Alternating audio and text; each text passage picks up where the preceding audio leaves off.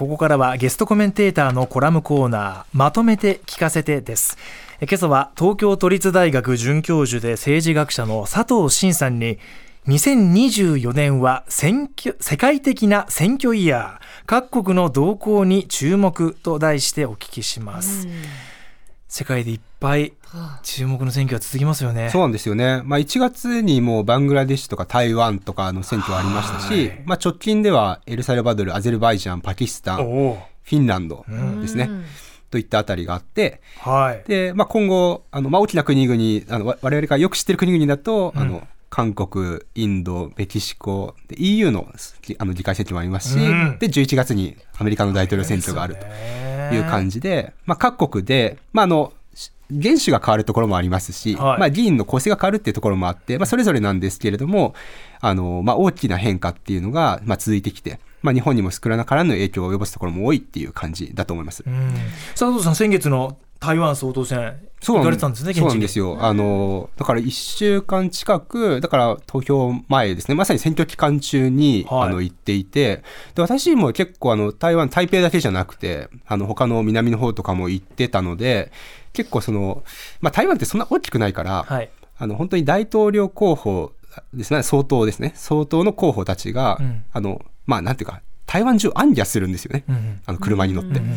でそれをなんかちょっと追いかけてみたりとかして。楽しかったですよ。どうですやっぱり熱気って全然違うんでしょう。熱気も違いますし、あの本当に、まあ、で昔からあったのか分かんないですけど驚いたんですがあの今って、まあ、台湾の場合ってアメリカと同じでアメリカで大統領と副大統領がセットで、はい、あの大統領選ありますけど、うんうん、台湾も総統と副総統っていうのがセットなんですよね。はいで、まあ、選挙活動は別々でしてる時もありますし、一緒でやる時もあるんですけども、いずれも、なんかこう車の上になんか乗って、うん、あのまあずっとこうこう車がまあなんていうか道路動き続けるんですよね。だからどっかで止まって演説をするとかじゃなくて、もうずっと動いて、あの手を振り続けて、それで周りに沿道にこう、まあその党の旗を持ってる人たちがわーっていて、さーってこうそこを通っていくみたいな。で、しかもそれが、ネット中継されてるんですよ。へまあ24時間とは言わないですけど、つまりあの期間やってる期間時間中、ずっとネット中継してて、でそれを見てる人が何万人とかいて。それだけでもやっぱり見ることでやっぱり参加してるっていう感覚もあるのかな。でなんかあのまあ日本だとニコニコ動画みたいな感じでそのコメントがその中に流れてきたりするので、なんか本当にみんなが参加してる感がずっとあって。で若い人だからその、まあ、私の友達とかだといいのか知らないですけど、その仕事してる間とかもずっとこう画面でそれを流し続けたりとかしたって言ってたんで。あじゃゆっくり走ってるのね。ゆっくりです、ゆっくり、まあ、ゆっくりだけどでも私が現場で見てると、まあ、本当に本当にすぐに取り過ぎちゃうっていう感じではあるんですけどでも面白いのはなんかそのなんか車列、まあ、そのもちろん警察車両とかついてるんですけどその後ろに、まあ、特に今回あのまあ、なんかポピュリズム的な人気があったのは民衆党っていう政党のはい、まあ、そのクーンツって人なんですけどあの彼とかだと後ろにそのスクーターあの台湾スクーター文化なんでみんなスクーター乗ってるんですけど、その民衆党の支持者というかそのクーンツの支持者のその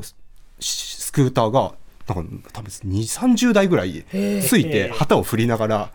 多分自主的にやってるんだと思うんですよ、うん、別に組織的にやってるんじゃなくて。応援応援で、うん、みたいな感じだったりとかして。感覚違いますね。全然違う、まあ、やっぱりその、まあ、直接選挙でその、まあ、国のリーダーを選べるっていうことも影響はあると思うんですね、うん、日本の場合にはやっぱりその間接的に選ばれてる首相なんで、ね、まあ、同じようなことが起こるかっていうとなかなか難しいところはあると思うんですけど、なんでこう、まあ、結構面白いのはそれぞれの国によって、うん、まあ、議員内閣制の国もあれば大統領制の国もあればあのスタイルが違うので政体が違うので、政治体制が。なのでそのあたりを注目してなんかこの国のあの選挙が今話題になってるから、うん、この国ってそもそもどういう制度を取ってるんだろうとかって思いながら見ると結構面白いっていう感じかなと思います、ね、でその中で、まあ、あの各国のこうした大きな選挙が日本に与える影響ですとかどんなところ注目されてますか、はいあのまあ、各国、まあ、いろんなそのまあ、状況に応じてこう選ばれるのはあるんですけど、はい、ただ全体としてはですねあの、まあ、トランプにも見られるようにですねあの自国中心主義っていうのはあの各国でこう、まあ、進んでいますし、うん。またあの民主主義の後退っていうのもあの、まあ、顕著で、まあ、あのナールヌイさんの先ほどニュースありましたけれども、はい。なんか再選期間をこう、まあ、なんていうか撤廃してみたりとか再選のあの規定ですね制限っていうのを撤廃してみたりとか、うん。まあ、こういうこう非民主的なこうリーダーっていうのがたくさん出てくると。でこういったリーダーに対して、まあ、どういうふうにこう国際的に協調して、えー対応していくのかっていうのは今後日本のリーダーに求められていくところなんですね。うん。で、また、あの、まあ、もっと短い期間で見てみると、各国のリーダーが今交代していくっていうちょうど時期なんですけど、そうすると、日本はその状況下で、まあ、岸田さんの、まあ、が長期政権になるというのはちょっと考えにくいっていう状況を抱えていて、はい。まあ、9月には総裁選ありますし、うん。まあ、そこで変わる可能性も結構あるんですね。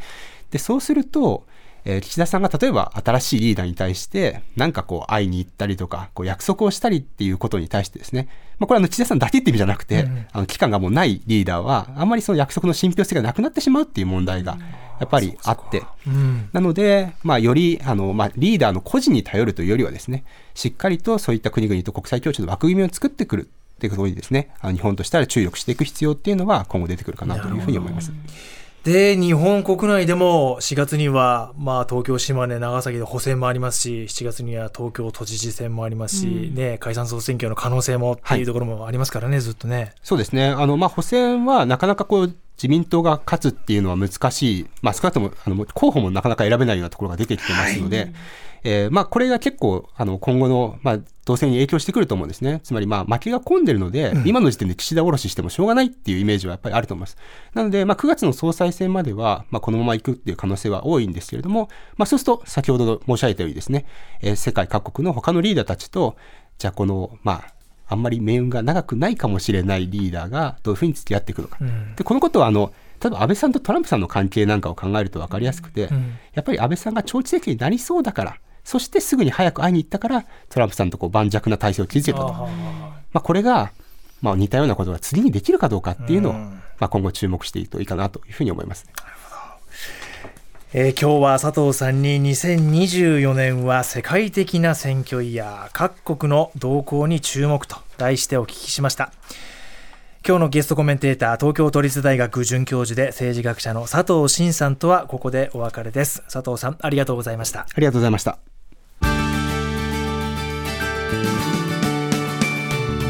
まとめて土曜日。